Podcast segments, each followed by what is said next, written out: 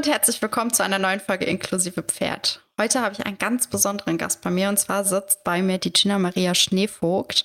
Sie ist eine Springreiterin und das, obwohl sie eine genetisch bedingte Muskelerkrankung hat und zwar die Core Central Myopathie. Central Core Myopathie. Sie grinst mich schon durch die Kamera an, weil sie weiß, dass ich mich versprochen habe und wir es gerade schon drei, vier Mal geübt haben. Aber gut, Fehler passieren. Wir sind Menschen. Hallo Gina, ich freue mich, dass du bei mir bist. Hallo, schön, dass ich da sein kann. Sprichst du jetzt trotzdem mit mir, trotz meines Fehlers? Ja, natürlich. Das ist gut. Wir spielen hier zu Anfang des Podcasts immer ein kleines Spiel und zwar nennt sich das Beende den Satz. Das heißt, ich lese dir jetzt einen Halbsatz vor und du beendest ihn einfach für mich. Okay, ich bin startklar. Okay. Mein Pferd bedeutet mir Freiheit, mich schneller bewegen zu können, Physiotherapie und vor allen Dingen Leben. Am meisten motiviert mich meine Krankheit und damit der Tod. Wenn ich die Zeit zurückdrehen könnte, würde ich vielleicht nicht viel anders machen, im Sport ein bisschen weniger eigenen Erwartungsdruck haben, aber vor allen Dingen die Zeit genießen, in der ich problemlos und schmerzfrei laufen kann. Jeden einzelnen Schritt. Das Leben ist zu kurz, um auf glückliche Momente zu warten. Sie sind immer da, in jedem Augenblick. Du musst sie nur erkennen. Das hast du schön gesagt. Deine Krankheit. Ähm, Central Core Myopathie, die ich gerade schon so schön falsch ausgesprochen habe. Was genau ist das eigentlich und wie äußert sich das? Also es ist eine genetisch bedingte Muskelschwäche, die eigentlich nur eine sehr milde Form hat, dass man so leichte Muskelschwäche hat, hauptsächlich im Hüft- und Oberschenkelbereich, wenn sie erst zu spät ausbricht, wie bei mir. Aber ich habe so eine ganz komische Form, weil ich auch nicht den typischen Gendefekt habe, dass ich eben Muskelschwäche in allen Muskeln habe. Dazu zählen eben auch Atemmuskulatur und solche Sachen. Und dann habe ich äh, dauerhaft Schmerzen. Ich bin auf den Rollstuhl angewiesen, zum Teil auch auf einen Elektrozusatzantrieb. Und ja, der beste Motor ist das Pferd. Wenn du sagst, der beste Motor ist das Pferd, wie meinst du das? Ähm, ich habe eine ganz andere Bewegungsfreiheit. Also ich kann in den Wald, ich kann Berge hoch. Ähm, ohne dass ich mich groß anstrengen muss. Also es gibt ja einfach so ein Stück Freiheit. Ja. Okay. Jetzt ist ja bei dir und deinen Pferden ähm, so ein, keine Para-Reitsport-Pferde, die darauf ausgebildet wurden von Anfang an, ähm, sondern du hattest die ja schon, bevor sich deine Krankheit dermaßen geäußert hat und du derartig eingeschränkt warst. Wie war das bei dir? Wie kam die Entscheidung, dass du gesagt hast, okay, gut, nein, ich behalte meine Pferde und äh, pole mir die selbst um, so wie ich sie jetzt gerade brauche? Das hat angefangen, also vor vier Jahren habe ich die ersten Symptome meiner Erkrankung gehabt. Das waren ganz leichte Schmerzen. Das war so nichts Wildes und zwei Jahre lang wusste man überhaupt nicht, was ich habe. Dann war ich, so ungefähr zwei Jahre jetzt her, in Stregom nochmal zur internationalen Vielseitigkeit bin Sonntag das Gelände geritten und am Montag, als ich aufs Pferd gestiegen bin, ging gar nichts mehr. Hab dann sofort abgebrochen und erstmal bin ich gar nicht mehr geritten. Und dann kam es so weit, dass ich zwei Monate später die vermeintliche Diagnose bekommen habe. Man hat es dann operiert, wollte die ganze Sache damit heilen und musste feststellen, das geht so nicht, weil irgendwie war es halt noch nicht so die richtige Diagnose. Hab dann nach der OP versucht zu reiten, bin erstmal wollte aufsteigen, erstmal ohne Sattel, weil ich wusste, ich komme mit Sattel überhaupt nicht zurecht und musste feststellen, dass es nicht ging. Immer noch nicht, wieder noch nicht, wie auch immer man das sehen möchte, habe mich in dem Moment aufgegeben und wollte alle meine Pferde verkaufen. Hab dann bereits äh, mit Kaufinteressenten gesprochen und dann kam immer wieder irgendwer und sagt, ja, mach doch weiter. Und ich wusste damals nicht, dass es sowas wie Paradressur gibt. Und dann gab es einen Tag, da habe ich mich auf mein jüngstes Pferd gesetzt. Er war gerade fünf geworden, das war im Januar. Bin einfach nur eine Runde Schritt geritten und hatte extreme Schmerzen und stand vor der Entscheidung, aufgeben, absteigen und das nicht mehr probieren, also für immer aufgeben oder da jetzt weiter reiten und gegen alles das, was kommt, ankämpfen. Und habe mich in dem Moment entschieden, ich ziehe das jetzt durch und habe dann gleich probiert, einfach nur mit einem Bein zu reiten, weil damals war das rechte Bein noch so intakt, sage ich mal, dass ich damit noch vernünftig reiten konnte. Und ähm, dieses junge Pferd hat das sofort umgesetzt, hat mir damit quasi den Weg zurück in den Sport geebnet. Dann habe ich erst gesagt, okay, ich reite nur noch Dressur, das Springen, das geht nicht mehr und die Vielseitigkeit und bis ich dann irgendwann stand ein paar Sprünge auf Platz und dann bin ich da gesprungen und hatte meine Klettbänder noch ober dem Oberschenkel. Bin dann irgendwann ganz stolz zu meinem Springtrainer gefahren und der sagte, nee, also mit diesen Dingern da lasse ich dich nicht springen, das ist zu gefährlich. Heute sehe ich das ein, aber damals war das ein bisschen schwierig. Und dann war es irgendwann so weit, dass ich mich auch wieder in den Springsattel gesetzt habe. Und Anfang des Jahres habe ich ähm, wieder eine Diagnose erhalten, die eine Autoimmunkrankheit sein sollte, war am Ende auch falsch. Aber auch mit dieser Diagnose hätte ich kein langes Leben gehabt. Es hätte Therapien gegeben, um es zu verlängern, das Leben, aber so richtig hätte es nichts gegeben. Und in dem Moment habe ich realisiert, wenn dann jetzt und habe entschieden, alles, was ich mir vorstelle, einfach ausprobieren will. Also habe ich die Klettbänder abgemacht, bin ganz normal in Anführungsstrichen geritten, ähm, mit viel längeren Bügeln und die Füße waren halt weit im Steigbügel. Aber das war dann kein Problem und irgendwann habe ich mir das Springen zurückerobert. Was war für dich der Auslöser dahingehend? Also, dass du gesagt hast, okay, gut, du warst ja Vielseitigkeitsreiterin, du warst ja international erfolgreich, du warst auf der deutschen Jugendmeisterschaft bei den Vielseitigkeitsreitern. Du kennst dich im Viereck auch aus. Was war für dich der Auslöser, dass du gesagt hast, nee, ich möchte mir trotzdem das Springen nicht nehmen lassen? Also mit Dressur, allein Dressur gebe ich mich nicht zufrieden. Ich gehe den Schritt weiter, ich springe jetzt wieder. Was ging dir da durch den Kopf? Also ich bin im Herzen immer Springreiter gewesen. Ich habe mit Springreiten angefangen und Dressur konnte ich früher gar nicht ab. Und das kam erst durch die Vielseitigkeit, dass ich es auch akzeptieren und letztlich auch lieben gelernt habe. Aber ich wollte gerade sagen, du hast sie in Kauf genommen, weil du das Gelände dafür geschenkt bekommen hast. so kann ich es mir vorstellen. Ja, und mit den richtigen Pferden haben wir es mir dann auch, also mit der höheren Vielseitigkeit kommt natürlich dann auch ein bisschen höhere Dressur und die Dressur wird in der Vielseitigkeit anders bewertet. Das heißt, für mich war es auf einmal attraktiver zu reiten, weil ich eine bessere Chance hatte, weil die Pferde so reell zu reiten. In der Vielseitigkeit sieht man halt eher ein reell gerittenes Pferd als so einen übermäßigen Strampler, den ich halt nie hatte. Ja. Und aber mir hat so der Adrenalinkick gefehlt, der letzte. Es war dir nicht spannend genug. Ja. Also ich kann auch nicht die ganze Woche Dressur reiten, da kriege ich eine Krise. Ja, das kann ich nachvollziehen. Also, I feel you. lebe es ja auch so. Äh, meine Mutter wollte aus mir übrigens auch mal eine Dressurreiterin machen, bis ich erklärt habe, dass das nicht stattfinden wird. Ich bin dann auch mit meinem Dressurpony gesprungen und dann hat sie es eingesehen und gesagt, okay, gut, dann spring halt. gut, okay, genug von mir. Du bist heute der Gast, wir wollen von dir sprechen. Wie war das für dich, so als eingeschränkte Reiterin auf ein Springturnier zu kommen? Du reitest ja die ganz normalen Prüfungen, logischerweise. Hast du da Probleme mit den anderen Leuten gehabt? Haben die dich komisch angeguckt oder verurteilen das, was du tust? Ist das ein Thema? Gar nicht. Also meine ersten Turniere habe ich in Sachsen geritten und das war überhaupt kein Problem. Also beim ersten Turnier hatte ich das Glück, es war eine Springpferdeprüfung. Das heißt, ich musste mir keine Gedanken machen, wie ich den Parcours abgehe. Dadurch, dass es nur eine Springpferde A war, konnte ich schon mit meinem Pferd abgehen und dort ist es gar nicht, gar nicht so aufgefallen ja, ich habe ein bisschen längere Bügel, mein Fuß ist weit im Steigbügel und meine Beine machen halt so ein bisschen, was sie wollen. Aber auch dann auf, den, auf dem nächsten Springturnier, als ich L&M geritten bin, ich kam morgens an, die guckten mich an und sagten, reitest du mit? Ich so, ja. Und die waren ganz begeistert. Und dann hinterher erzählte man mir, dass jemand, der vorher mit mir gesprochen hatte, zu jemand anders beim Zugucken gesagt hat, ja, und die sitzt jetzt im Rollstuhl.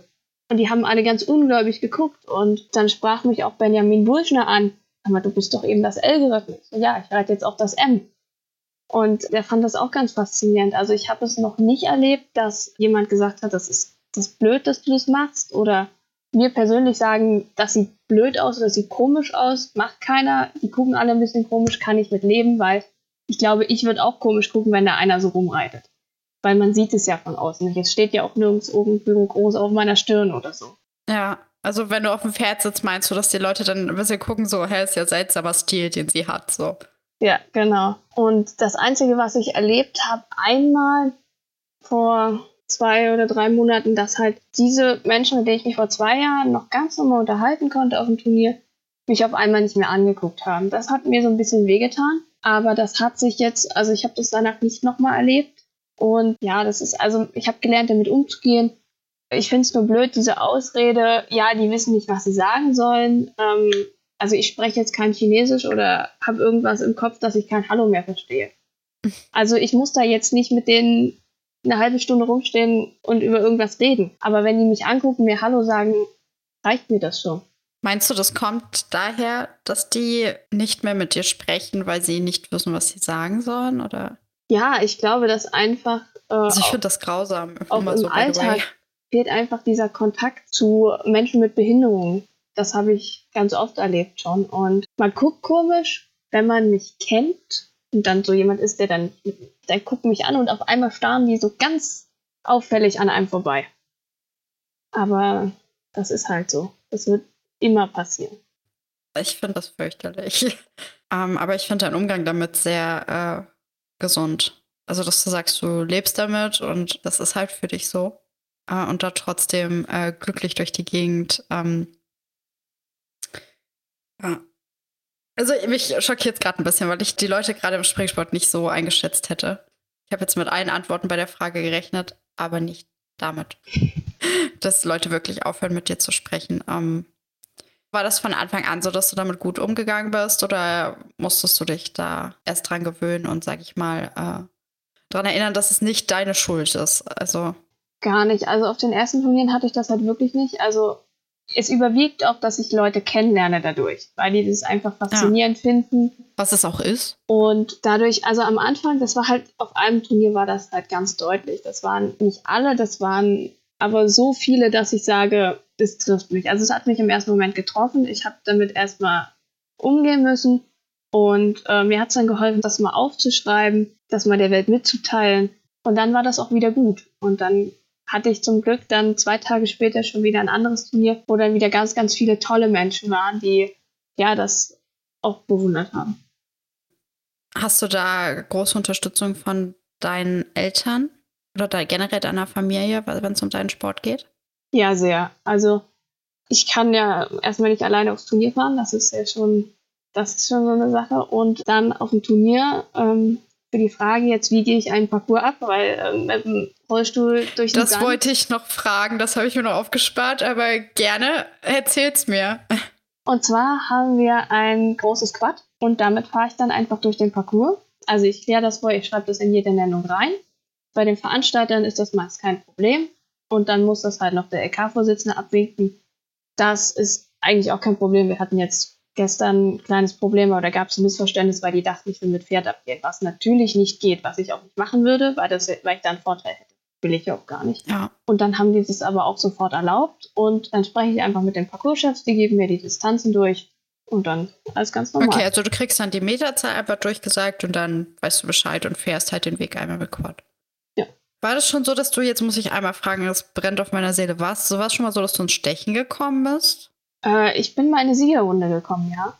Ja, okay, da kann man ja auch also ohnehin kein Parcours abgehen, du kriegst halt aber die Zahlen so gesagt. Äh, wie ist das für dich? Ist das dann, also hast du da eine größere Drucksituation oder so, weil du musst ja dann dieses äh, sehr geordnete und nach Plan reiten ist ja dann nicht mehr. Das ist ja dann klar, du machst dir einen Plan, aber im Stechen oder Siegerrunde ist ja meist Improvisation. ja, ich habe da jetzt nicht unbedingt mehr Druck. Also wenn, dann ist es so ein bisschen der eigene Druck, zu wissen, ich weiß, was ich kann und äh, will das dann auch umsetzen. Aber es ist jetzt nicht unbedingt mehr Druck als normal. Weil das ist halt das, was ich mir vorstelle. Du warst ja schon überdurchschnittlich erfolgreich. Also du gehörtest ja schon zu den Spitzensportlern in der Vielseitigkeit, wenn du sagst, du bist deutsche Jugendmeisterschaft geritten, du wirst international unterwegs. Ist das für dich manchmal ein Problem, dass du sagst, du hättest das natürlich gerne wieder so, aber du kannst das halt gerade nicht? Ist das, macht dir das dolle zu schaffen? Also mittlerweile ist es kein Problem mehr. Früher hat es mich immer ganz doll in den Fingern gejuckt, die Vielseitigkeit nochmal. Und ich war immer, nein, das geht nicht. Und das habe ich gänzlich abgeschrieben. Habe dann aber gedacht, einen Versuch könnte ich noch wagen. Das war so eine Blitzaktion. Ich habe dran gedacht und habe gesagt, okay, ich order mir jetzt ähm, das Geländetraining, also dass ich mal auf dem Geländeplatz kann und probiere das aus. Das war ein Sonntag und Montag war Nennschluss für eine Geländepferdeprüfung. Und habe gesagt, wenn ich da im Gelände, wenn ich das Training gut schaffe, dann reite ich das. Und dann habe ich das gemacht und das hat funktioniert und es war unglaublich. Und ähm, dann habe ich das Turnier wirklich genannt und habe dann ähm, auch das Turnier geritten. Das war auch noch mein allererstes Turnier, was ich geritten bin. Da bin ich erst morgens die Springpferdeprüfung quasi als Comeback in Springsport geritten und dann nachmittags die Geländepferdeprüfung als Abschied aus der Vielseitigkeit. Und es war so, dass ich, als ich ins Ziel kam, nach viereinhalb Minuten kurz aufgehört habe zu atmen. Also meine Atemmuskulatur hat einfach ausgesetzt, weil nicht mehr genug Energie in den Muskelzellen war. War an sich für mich nicht schlimm, aber das hat mir gezeigt, okay, das war die richtige Entscheidung, jetzt aufzuhören und ich kann immer noch mal ein paar Geländesprünge machen, das ist überhaupt kein Problem. Aber es geht nicht mehr und so viel Risiko würde ich nicht mehr eingehen wollen. Okay, aber du hattest halt noch mal den Abschluss. Ja. Ja, weil das ist so, ich habe dir ja schon ähm, auf Instagram gefolgt, bevor ich den Podcast so richtig übernommen habe. Also die Moderation des Podcasts, wir sind ein Team von drei Leuten. Ähm, da fand ich das immer schon äh, faszinierend, dass du halt einfach äh, weitermachst und halt einfach S-Springen reitest und so weiter und so fort. Und ich versuche immer so zu hinterfragen, wie wäre das für mich in der Situation. Und jetzt sage ich mal, ich reite ja auch international, auch die großen Prüfungen und denke mir so, wenn mein Körper das jetzt nicht mehr zulässt, wie würde ich eigentlich reagieren? Und äh, glaube, dass mir das zu schaffen machen würde. Das bin ich jetzt, sage ich, bei meinen Meisterschaften gewesen und so weiter, dass es mein Spitzensportler-Gehirn einfach fertig machen würde, dass ich jetzt das dann nicht mehr könnte. Ähm, was ist so dein äh, Traumturnier oder dein Traumziel, wo du sagst, da will ich noch mal reiten oder das will ich noch mal reiten, das Ding will ich mir noch mal nach Hause holen? Also das Traumturnier ist ähm, Partnerpferd Leipzig, das internationale Weltcup-Turnier. Ja. Habe ich schon drei Prüfungen da gewonnen und ich würde gern noch einmal. Das Speed S. Nenn einfach das Speed S. Ich komme auch als Pfleger mit. ja, schnellst, schnellste Zeit kriege ich hin, aber ich weiß nicht, ob das mit den Stangen so klappt, dass die oben bleiben. Egal. Du schaffst das trotzdem. Scheiß auf die Stangen. Wenn du schnell genug bist, macht so eine Stange dann auch nichts mehr. Wenn du sechs Sekunden Vorsprung hast, du haust einen um, hast immer noch zwei Sekunden zum Sieg. Naja, wenn du mitkommst, musst du mitlaufen die Stangen festhalten. Ja, das kann ich natürlich auch machen.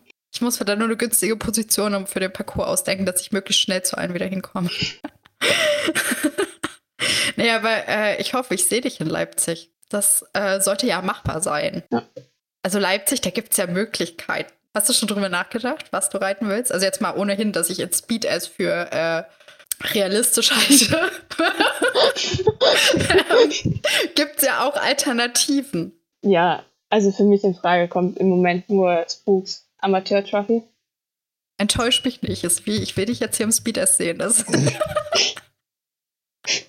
da muss ich erst mit Volker Wolf sprechen.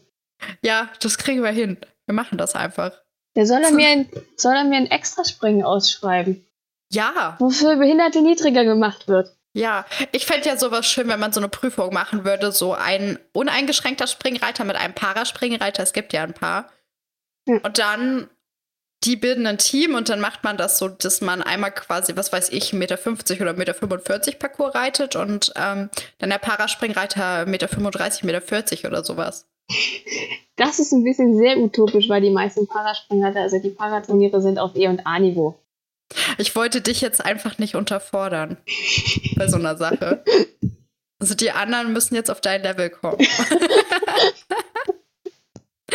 Nein, Wahnsinn. Spaß beiseite. Aber ich denke schon, dass du das schaffst, dass du da hinkommst. Und ich sag mal, es gibt wesentlich Schlimmeres als die Spooks Trophy zu reiten, weil du könntest nach Hamburg. Ja, da war ich auch einmal. Okay, da hast du mir schon was voraus, aber ich noch nicht. ja, aber cool. Ich sehe dich auf jeden Fall bei der Partnerpferd. Kann ich mir vorstellen, dass du das schaffst. Und mit welchem Pferd? Was wäre da, da so deine Vorzugsweise? Also für mich ist es halt, ich habe auch zwei Grand Prix Pferde und für mich ist es so, ich würde in allen Fällen antworten, ja, Iceman. Wer ist dein Liebling? In dem Fall ist es mein Vollblüter, weil der einfach verdammt schnell sein kann. Und mein großer Holsteiner, der ist einfach nicht so der schnelle Typ und der guckt sich manchmal ein bisschen fest und da würde ich auf Nummer sicher gehen. Hm. Okay. Und gibt es neben Leipzig noch irgendein Turnier, wo du sagst, das willst du noch gesehen haben? Vielleicht irgendwas in der Outdoor-Season oder so? Was gibt's da? Also, wo ich gerne wieder hin möchte, ist äh, wieder nach Görlitz. Das ja. war ein wunderschönes Turnier dort. Ansonsten. Ja, hast du so deine Lieblingsturniere, wo du sagst, da passen die Bedingungen und das ist für dich auch möglichst barrierefrei, dass du sagst, da kommst du am besten klar. Was ist da so dein Favorite? Also in Görlitz bin ich wirklich sehr gut zurechtgekommen und ansonsten ist es, also es ist immer schwierig. Also das muss ich wirklich mal scharf überlegen. Weil die meisten Turniere, da ist es auch schon, da scheitert es meist schon an der Toilette, dass man da hinkommt. Fun Fact, ich habe gerade an Seelitz gedacht. Mhm. Und dann dachte ich mir, ja, aber mit Toilette wird schwierig. Nein, nicht mehr. Oben beim nicht Hotel mehr? hat ein ganz, ganz großes Behindertenbad gebaut. Oh, schön. Habe ich, war ich schon drinne. Und er hat auch, es gibt jetzt auch einen Fahrstuhl im Hotel. Ich bin stolz auf deinen Landesverband.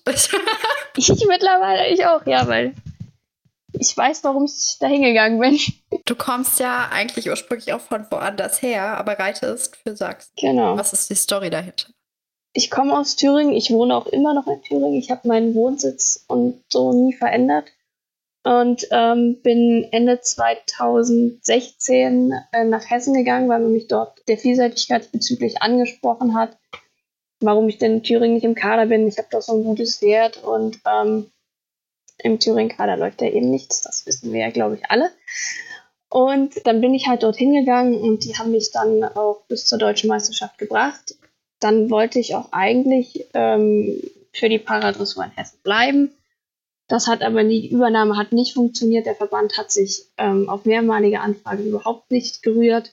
Und weil ich einfach einen guten Draht zu Sachsen habe, habe ich dann gesagt, dann gehe ich jetzt nach Sachsen. Und da bist du zufrieden? Ja, das war bisher eine gute Entscheidung. Es freut mich auch zu hören, dass du dann, weil ich weiß, Verbandssache, ich komme aus Sachsen-Anhalt. Verbandssache ist schwierig. Und ich glaube, als Parasportler ist es noch mal schwieriger als als Regelsportler, dass du als Regelsportler kannst du ja im Prinzip zu jedem Verband gehen und sagen, ja, irgendwie wird es schon irgendwie gehen. So, und je nachdem, wo man herkommt, kann es auch sein, dass man dann sagt, egal wohin, es ist besser als hier. Aber ich möchte jetzt keine Bundesländer nennen. Aber als Parasportler stelle ich mir das nochmal schwieriger vor.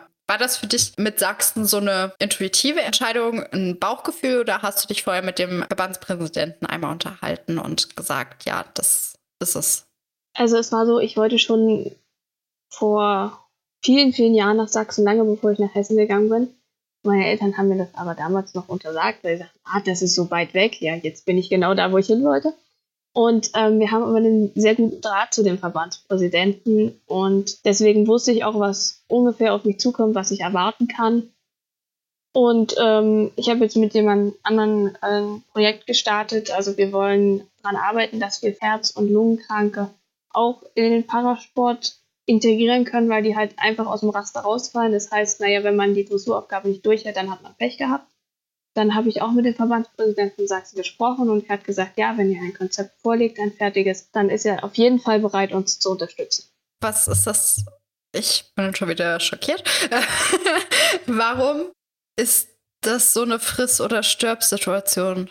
Also grundsätzlich erstmal, also ich habe das jetzt auch schon im Rollstuhlfechten gesehen, dass eben solche Erkrankungen nicht klassifizierbar sind.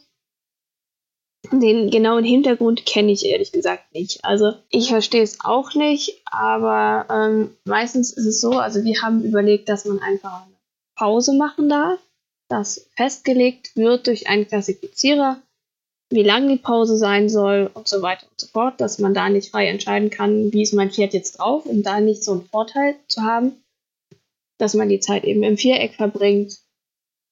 Das sind so die ersten Ideen. Und das ist einfach ja auch eine Möglichkeit für diese Menschen gibt. Weil es kann ja irgendwo nicht sein, die FN stellt sich so komplett quer. Ihr, sie hat mehrfach, also meine Partnerin hat da mehrfach bei der FN angefragt. Und ähm, das, wir hatten uns über Instagram kennengelernt und ähm, haben dann beschlossen, vielleicht kommen wir da zusammen irgendwie weiter. Und dann mal gucken, wo das hinführt. Okay. Finde ich super, dass ihr euch da stark machen möchtet und werdet.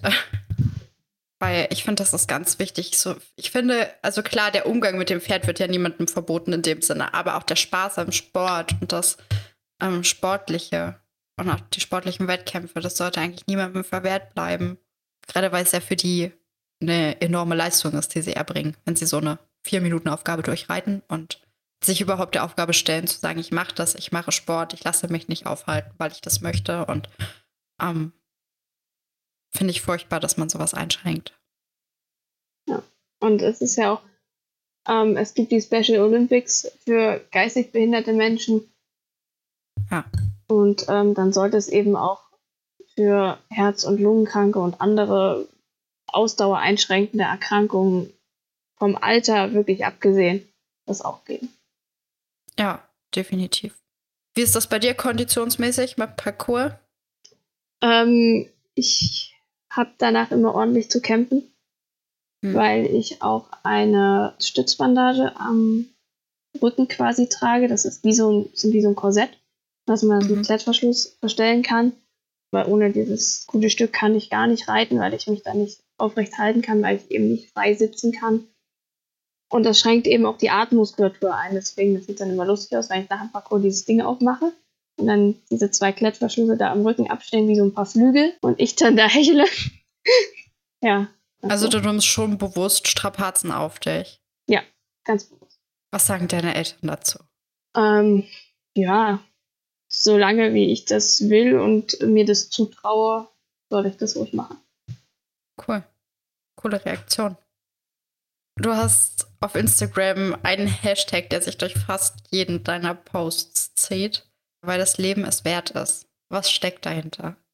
Dahinter steckt ähm, meine Entscheidung zu kämpfen, egal welche Aussichten ich habe, gegen diese Krankheit anzukommen. Dass ich bewusst jeden Tag gegen den Tod kämpfe und weiß, dass ich nicht gewinnen kann. Und dass es sich aber nicht nur lohnt, für sowas Großes zu kämpfen, sondern für die kleinen Dinge. Für einfach einen kurzen Augenblick glücklich zu sein. Der Tag hat über 1000 Minuten. Da wird es doch wohl mal drin sein, eine, drei oder fünf Minuten am Tag glücklich zu sein. Und sich vielleicht auch mal bewusst am Ende des Tages daran zu erinnern. Darum geht es. Also hauptsächlich, das Leben ist es immer wert, darum zu kämpfen.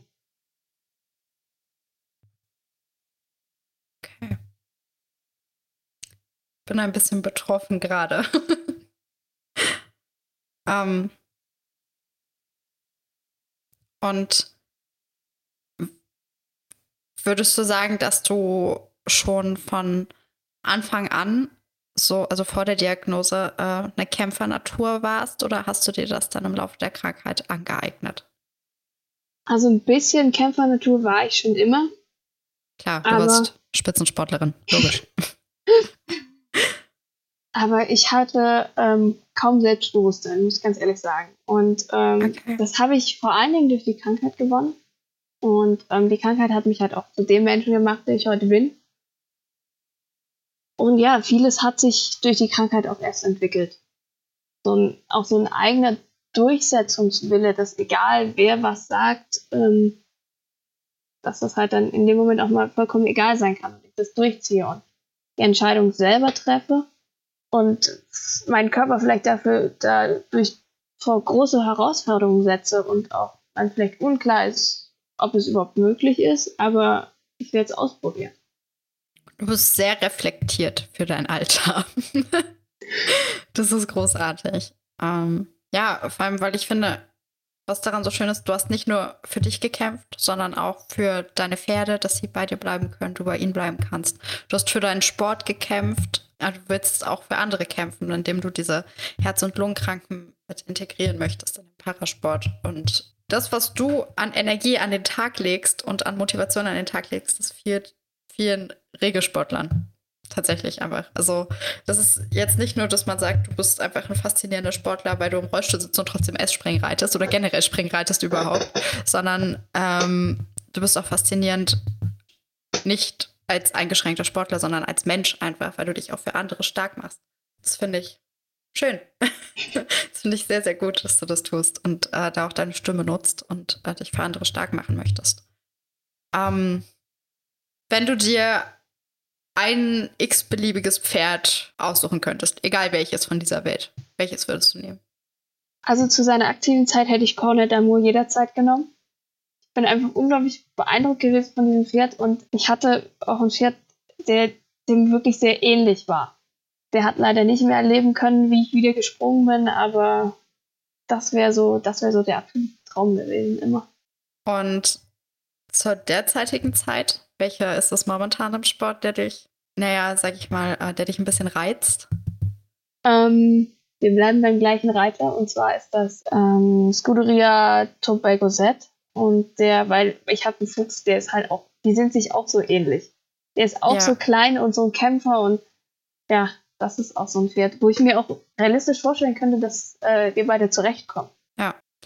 Wenn du wüsstest, dass da draußen jetzt bei dem Podcast Menschen sitzen, die Parareitsportler sind und sie waren mal Springreiter, Vielseitigkeitsreiter und machen jetzt Dressur, verdichten ein Viereck und wollen das gar nicht.